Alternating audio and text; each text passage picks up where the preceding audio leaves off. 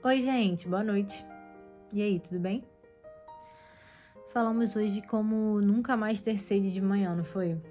Então, falamos de manhã sobre isso, né? Não falamos sobre não ter sede de manhã, é não ter sede mesmo, em nenhum momento.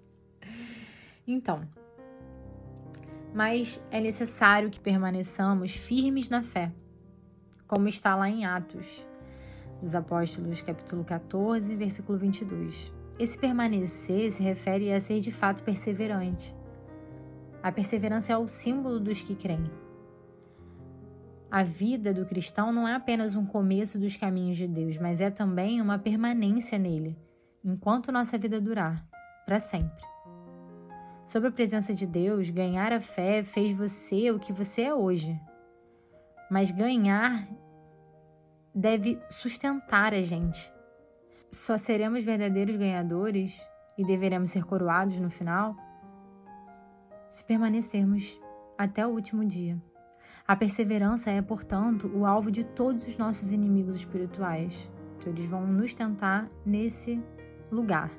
Se o mundo puder apenas tentar te parar, parar sua peregrinação e prepará-lo para comprar e vender como ele na Feira das Vaidades, ele pode até não te incomodar por um tempo, como está no livro Peregrino. A carne buscará nos iludir e evitar que prossigamos para a glória. É um trabalho cansativo ser um peregrino. Você vai ouvir muito assim: venha, desista. Serei sempre humilhado, nunca serei tolerado. Dê-me pelo menos uma licença dessa batalha constante. O inimigo fará muitos ataques ferozes à nossa perseverança. Ela será o alvo das suas flechas. Ele vai se esforçar para impedir nosso serviço, vai insinuar que não estamos fazendo adequadamente, precisamos de descanso. Ele vai fazer o possível para nos cansar do sofrimento, como se o sofrimento nem pudesse fazer parte da vida de um cristão. E vai sussurrar como sussurrou a Jó: amaldiçoa o seu Deus e morre. E vai atacar diretamente a perseverança, com perguntas do tipo: que bem faz ser tão zeloso? E vai dizer também, por que você se agarra a esses credos denominacionais? Homens sensíveis estão se tornando mais liberais, estão removendo os velhos marcos, são novos tempos. Não se engane, não.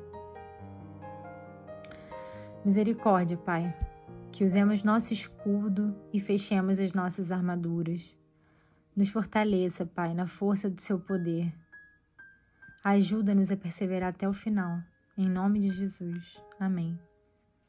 Nesse devocional, eu lembrei muito do, da carta aos Efésios, capítulo 6, versículo 10 até o 18. E eu vou ler aqui para vocês.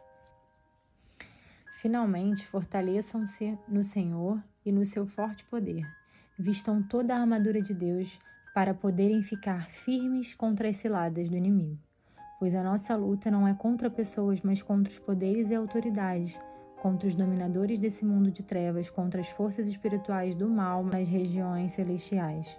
Por isso, vistam toda a armadura de Deus para que possam resistir no dia mal e permanecer inabaláveis depois de terem feito tudo.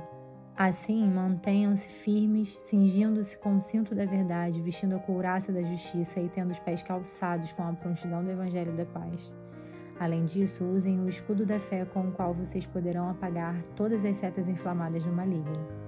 Usem o capacete da salvação e a espada do Espírito, que é a palavra de Deus. Orem no Espírito em todas as ocasiões, com toda oração e súplica, tendo isso em mente, estejam atentos e perseverem na oração por todos os santos.